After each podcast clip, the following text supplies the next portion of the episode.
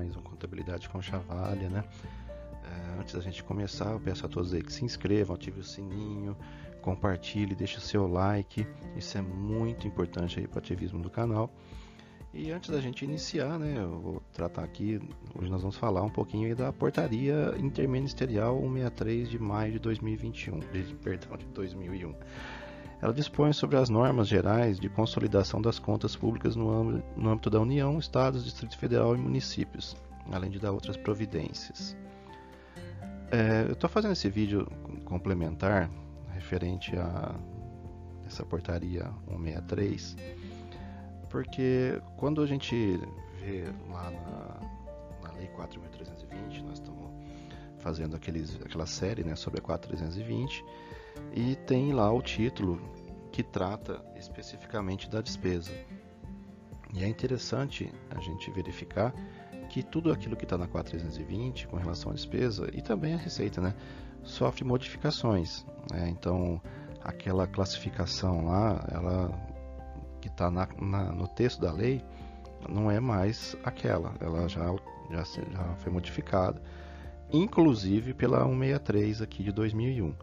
Mas, uh, eh, para você ter uma noção, recentemente eu fiz um outro vídeo falando, dando a notícia uh, da, do ementário de receita para o exercício de 2023. Então, aquele, eh, o que está, uh, a relação de receitas que constam aqui dessa portaria, ela também é, é, alterada praticamente anualmente. Né? Você ter uma noção, essa, a, a portaria que eu tirei para fazer, que eu baixei né, em PDF para fazer esse vídeo, a última alteração né, dela foi em, em, dezembro de 2020. Então aí 2021, 2022 já teve alterações. Então uh, vou falar somente aqui os tópicos, né, os, os capotes dos artigos, porque uh, anualmente praticamente isso aqui sofre alteração. Então a gente tem que acompanhar a, a legislação uh, diariamente, né? É, seguir lá o, o portal do, da, da STN, da Secretaria de de Orçamento Federal, porque é, são órgãos que regulamentam a contabilidade, né? Então, toda e qualquer alteração na contabilidade pública tem que partir deles, vai partir deles. Então, a gente tem que acompanhar mensalmente, diariamente, anualmente, né? Ver todo uh, essas alterações que são realizadas, né? Não tem como a gente simplesmente ler a portaria e esquecer depois. Não, isso tem sempre mudança. O artigo 1 ali ele trata aqui para as consolidações mencionadas no artigo 51 da Lei Complementar 101 de 4 de maio de 2000, os estados, Distrito Federal, os municípios deverão encaminhar suas contas à Secretaria do Tesouro Nacional, do Ministério da Fazenda, que já não existe mais, né? hoje é o Ministério da Economia, órgão central do Sistema de Contabilidade Federal, nos prazos previstos no parágrafo 1 do referido artigo 51. Então veja, né, toda a, eu brinco que não é um arcabouço legal, né? é um calabouço legal. Porque você tem aí diversas legislações que trabalham em conjunto, né? interferindo uma na outra. Então a gente tem a 4320, que, tem, uh, que é mencionada na Lei 101, e aí você tem a, um, a um essa portaria 163, que é, foi realizada, foi promulgada para atender critérios, né, artigos da Lei 101. Então veja, a gente não pode simplesmente, uh, como se diz, pegar somente uma lei e achar que é só aquilo. Eu tenho outras, uh, tem todo um, um, aparato legal trabalhando em conjunto aí para nos auxiliar na, nessa questão da, da contabilidade pública. Né? Então, a consolidação para ser realizada nos termos do artigo 51, então editaram essa portaria 163. O, para, o artigo 2 ele trata da classificação da receita, né, a ser utilizada por todos os entes da federação, consta do anexo 1 dessa portaria, ficando facultado o seu desdobramento para atendimento das respectivas peculiaridades. Muito bem, gente. Esse anexo 1 aqui, é, como essa, essa portaria que eu baixei, ela é de 2020, é, já foi alterado, né? Então, recentemente, a, a, o STN, a Secretaria, a STN, ela, promo, ela publicou um, o novo o ementário para 2023. Então, esse anexo 1 aqui, ele já era, né? Então, a gente tem que verificar dentro lá, do, lá no site da, da STN qual é o novo ementário e a nova regra. Mas a, aqui os, os, os incisos e, e, parágrafos dessa lei, desse, dessa portaria, eles trazem um regramento de como fazer esse cadastramento né, de, de receitas, né, os níveis de receita, até qual nível o município pode utilizar, até qual nível é pertencente ao Estado, qual, até que nível pertence, pertence à União. Mas veja, isso é alterado praticamente todo ano, então a gente tem que ficar atento a essas modificações. O artigo 3 trata da classificação da despesa, segundo a sua natureza, e compõe-se de categoria econômica, grupo de natureza de despesa e elemento de despesa. Muito bem. Aí eu tenho a forma como eu classifico a, as despesas no, até nesses níveis aí. Né? Então eu tenho a categoria da despesa, o grupo de natureza e o elemento. São esses três. Mas diferente do que está lá na, na 4320. Né? Então veja que tem aí uma, uma normativa que altera, não ele não altera, ele eu gosto de dizer que ele regulamenta o que está na 4.320. Não, não altera, ele regulamenta, ele, ele trata de forma diferente aquilo que está na 4.320. Coloca mais níveis, tira níveis de despesa. Porque na 4.320 ele fala que eu tenho que elaborar a lei orçamentária até o nível de elemento. E isso a gente faz na execução, não na elaboração. Aqui, a, o artigo 4, quarto, as solicitações de alterações do anexo 2 dessa portaria deverão ser encaminhadas à STN, Ministério da Fazenda, que em conjunto com a Secretaria de, de Orçamento Federal do Ministério do Planejamento, terá o prazo máximo de 30 dias para deliberar sobre o assunto. Então veja que Planejamento e Fazenda hoje estão juntos, né? então essas secretarias estão no mesmo ministério atualmente. O item 5 aqui é que ele fala em relação ao desdobramento que eu comentei lá no artigo 3 Então, em decorrência do disposto no artigo 3 a estrutura de natureza da despesa a ser observada na execução orçamentária de todas as esferas de governo será C, G, MM, EE e DD, onde o C ele representa a categoria econômica, né, 3 e 4, o G, o grupo de natureza de despesa, que é aquele né, pessoal em cargos. Ah, aí tem aquela questão do, do, juros em cargos da dívida, que é o 2, né? o 3, que é outras despesas correntes, o 4, investimentos, 5, inversões financeiras, o 6, amortização da dívida. Aí o item MM, o C, o, o C ele trata da modalidade de aplicação. O mais comum é o 90, né, aplicação direta. Então 3390, né, você vê lá o 3390 é aplicação direta. Então é categoria econômica, despesa corrente, uh, outras despesas correntes, aplicação direta. Aí o 91 é intraorçamentário. Então tem vários elementos, é, modalidades de aplicação.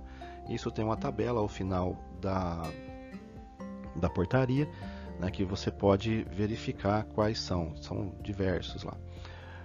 O EE, né, que é o elemento da despesa, né, então eu tenho lá o 3, 3, 90, 30, material de consumo, 39, é, 36, aqui o 39 que é outro serviço de pessoa jurídica, o 36, outro serviço de pessoa física, a 51 obras, a 52 é, equipamentos, material permanente. Então, veja, é, conforme eu tenho ali a, a categoria econômica, a classificação, a, natureza da despesa, a modalidade de aplicação, o elemento de despesa, eu sei a, que tipo de despesa eu estou empenhando, né? que tipo de despesa eu estou sobre qual tipo de despesa eu estou falando.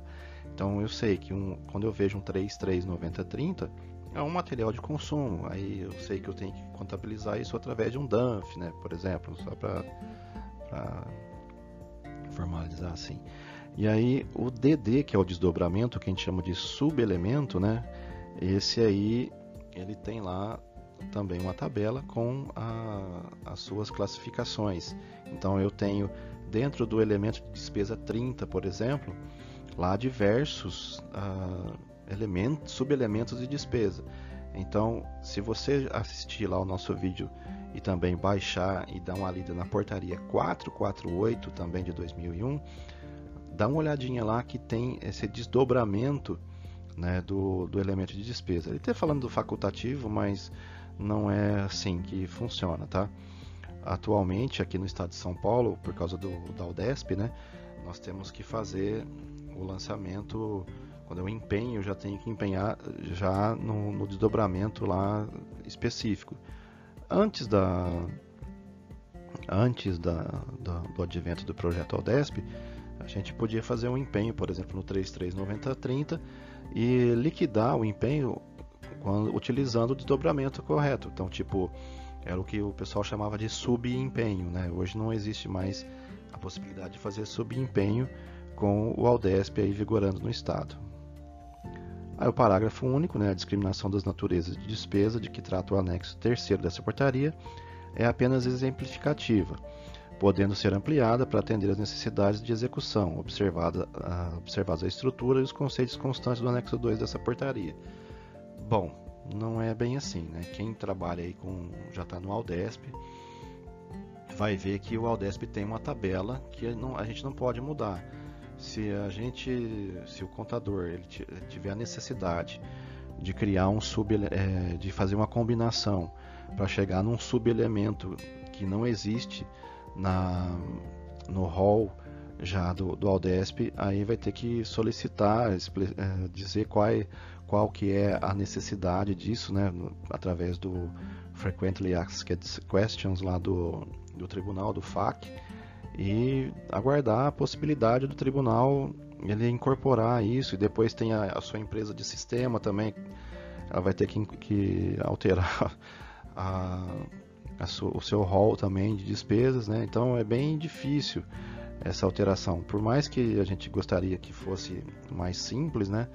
Ah, tem aí os órgãos de, de regulamentação que não permitem a gente uh, utilizar a codificação da forma como está previsto aí, né, da, do, do parágrafo único, né, que é, exemplificativo, podendo ser ampliado para atender as necessidades né, de execução. Então aí o, o tribunal já, o Aldesp no caso, né, já colocou a quantidade, já fez as combinações que eles acharam achavam que eram necessárias, mais comuns aí para o, a execução orçamentária dentro do Estado de São Paulo e é aquilo que a gente faz. Claro que se houver a possibilidade, uma necessidade, aí tem que passar por eles lá, mas teoricamente eu poderia fazer as combinações da forma como eu achar interessante e necessário ali.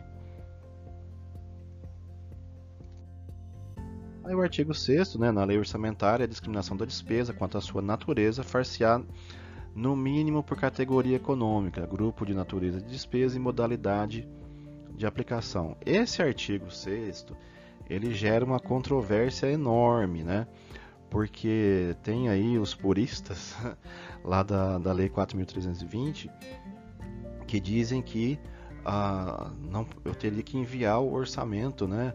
Ah, até esse nível de, de, de elemento. Ah, aqui na realidade, até o nível de modalidade, ah, isso aqui é na, na, lei orçamentária, no projeto de lei que é encaminhado para a Câmara. Claro que na execução eu vou né, utilizar até o nível de subelemento, mas na lei, no projeto de lei que a gente é, elabora e encaminha, se você pegar aí na maioria dos municípios, no projeto de lei, ele só vai até o 3390, ele só vai até o terceiro nível do, da despesa, né, da, da, modalidade de aplicação. Você tem a categoria econômica, o 3, o grupo da despesa, o outro 3, 1, 2, e a modalidade de aplicação, que é o 90, por exemplo, que é a aplicação direta. Então isso gera muita controvérsia. Mas, tipo, não, não, nós não temos que ficar assim, ah, se o, o, o Tribunal de Contas que é o Tribunal de Contas, ele aceita o envio, né, da, até o nível de modalidade, não tem porquê, porque a, quem regulamenta o, o, a quem foi delegado o poder de tratar de contabilidade é a SOF e a STN. Então, é, são esses órgãos que têm o poder de deliberar sobre as regras orçamentárias. Aos outros, cabe acatar, tá certo? Artigo 7 é, a alocação dos créditos orçamentários na lei orçamentária anual deverá ser feita diretamente à unidade orçamentária responsável pela execução das ações correspondentes, ficando vedada a consignação de, a consignação de recursos a título de transferência para unidades integrantes dos orçamentos fiscal e da Seguridade Social. Muito bem. Lá na 4320 no, havia o, o, Instituto da Transferência Corrente. Ah, só que isso ficou um pouco distorcido, né? Então, essa, essa transferências, essas transferências correntes de capital de que trata lá, na realidade, você podia já, ah, por secretaria, por, por por empresa pública, por fundação, já realizar o seu orçamento. Então é isso que quer dizer esse artigo 7 né, que a, a, alocação do crédito orçamentário deverá ser feita diretamente na unidade orçamentária responsável pela execução. Então, por exemplo, se eu tenho uma, uma secretaria de obras, se eu tenho uma prefeitura, eu não vou fazer um orçamento da prefeitura uh, em um órgão somente. Então, eu divido a, a prefeitura em secretarias, por exemplo, e aí eu aloco em cada, uma, em cada órgão existente, né? no caso aqui são 20 secretarias, então cada secretaria vai ter, vai ter suas dotações orçamentárias para fazer a execução. Então cada uma vai ter o seu gasto com o pessoal, vai, se houver a, a necessidade de juros e encargos da dívida, vai ter na, na secretaria correspondente, a, as outras despesas correntes, né? E por aí vai, né? Então, cada órgão, cada ente, ele é responsável pelo seu orçamento, né? É o que está também aquela questão que trata lá na, na 420 da universalidade e da unidade do orçamento, né? Então, é, tem que ter todas as despesas e receitas em todos os entes e, e, e, em todos os entes municipais, né? então e órgãos municipais. Cada um é responsável pela sua execução orçamentária. Tanto até que aí é, criou-se também a possibilidade da delegação para os, os responsáveis por esses órgãos, né, é, por esses entes municipais, de dividirem aí a responsabilidade no ordenamento da despesa. Né? Então, o ordenador é quem ele deu causa, vamos dizer assim, é quem gerou o fato de despesa. Né? Então, no, no caso, o responsável do, do, da secretaria, da prefeitura, né, do, da empresa pública né, que que está atuando aí no seu município. Aí o artigo 8 a dotação global denominada reserva de contingência, né, permitida para a União no artigo 91 do Decreto-Lei 2000 de 67, ou em atos das demais esferas de governo, a ser utilizado como fonte de recursos para abertura de créditos adicionais e para atendimento ao disposto no artigo 5 do inciso 3 da Lei 101, sob coordenação do órgão responsável pela sua destinação, bem como a reserva do regime próprio de previdência dos servidores, quando houver, serão identificadas nos orçamentos de todas as esferas de governo pelos códigos 9999999 e 9997, né? respectivamente, no que se refere às classificações por funções sobre função, estrutura programática e onde o X representa a codificação das ações correspondentes nos respectivos detalhamentos. As reservas de contingência aqui referidas serão identificadas quanto à natureza da despesa pelo código 999999. Então aí quem tem a possibilidade de pegar uma lei orçamentária aí, depois até eu deixo aqui do município lá no, na descrição do vídeo, vai verificar que todo né, tem, tem essa classificação aí da reserva de contingência. Você tem aí, um, a, com base na, na Lei 101, a possibilidade de fazer um cálculo né, é, referente ao que pode acontecer de contingências né, e deixar esse valor lá caso haja necessidade de fazer uma alteração na lei orçamentária, abrir esses créditos, uh, extra, esses créditos orçamentários, mas os créditos adicionais. Mas veja, eu também posso além de, da, da, reserva, né, a gente também pode fazer outros remanejamentos, mas a reserva de, de contingência é a primeira a ser utilizada nessa, nesses casos de necessidade. Aí o artigo 9 né, trata somente da, da, do, da entrada em vigor da, da publicação do, do artigo, da, da, da, portaria, né, que ela passou a viger aí a partir, a ficar vigente a partir do exercício de 2002, né, então ela passou a valer no ano seguinte. E aí o artigo 10 ele revogou a partir do, de janeiro do ano seguinte todas as disposições em contrário aí que tratavam aí com relação à forma de, de, de registrar as despesas e receitas, né? Então, basicamente, era isso aí que eu tinha para falar. Pesquisem, né? Pesquisem. A gente vai ter. é, não basta somente ouvir os vídeos, você tem que ler, né, gente? É, o vídeo aqui ele é mais é para dar uma, um norte do que você tem que estudar e do que você tem que ler. Ah, que, no caso aí, não gosto de falar o que você tem, que, que, que você deve ler. No caso aí, a portaria 163, procurar a mais atualizada. Ah, se cadastrar lá realmente lá no, no portal do, da STN para receber essas novidades, né? Nos, nos portais ah, das esferas aí, do, legislativas, né? Por exemplo, a, a LESP aqui em São Paulo, Senado Federal, Câmara Federal, Câmara, as câmaras municipais, né? Porque estão sempre é, havendo, está tá sempre tendo alteração nessas leis, decretos, né? E, portarias. Então a gente tem que ficar atento. Como disse uma vez um, um professor meu, ele falou que uh, se você acha que vai acabar a faculdade e, e você vai parar de estudar, Uh, sinto muito informar, mas a legislação ela é viva, né? Então todo dia tem alteração. Você tem que ficar atento e acompanhar. Se você quiser ser um, um bom profissional aí na, na área de contabilidade, né? Em qualquer em qualquer área, né?